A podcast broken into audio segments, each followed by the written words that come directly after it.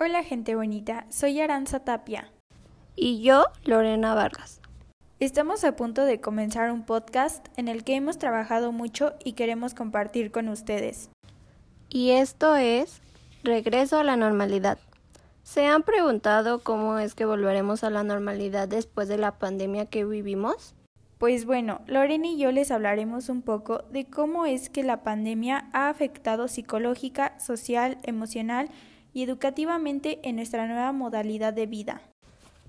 Hoy hay pocas dudas de que la pandemia y las medidas tomadas para combatirla han tenido sobre nosotros un claro impacto psicológico, como la ansiedad, depresión, insomnio, negación, angustia y miedo.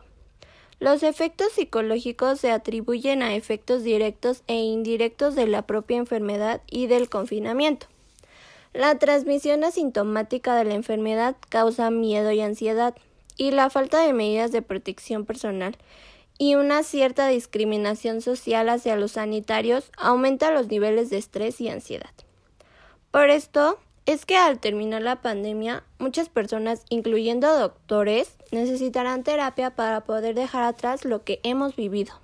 Emocionalmente los que más han sufrido son los adolescentes, ya que tienen inquietud y problemas para dormir. Asimismo, los ataques de pánico, entendidos como episodios agudos de intensa activación fisiológica.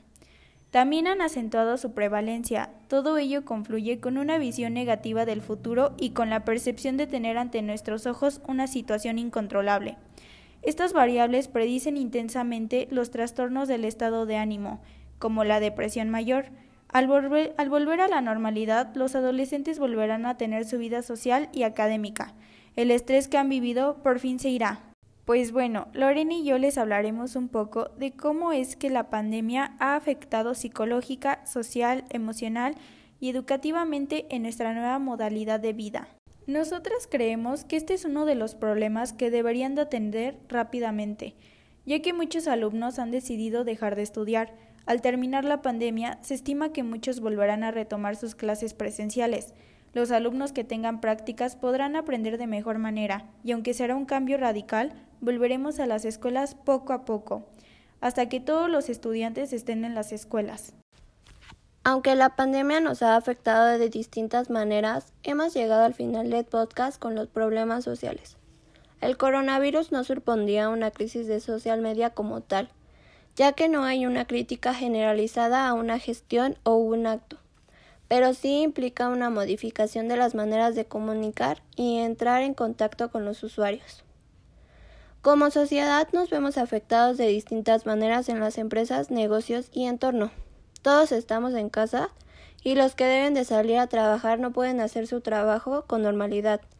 Por eso es que las empresas y negocios se han adaptado para poder seguir vendiendo sus productos. Al terminar el confinamiento, se cree que muchas personas querrán seguir trabajando a distancia, mientras que otras desearán volver al trabajo de manera presencial.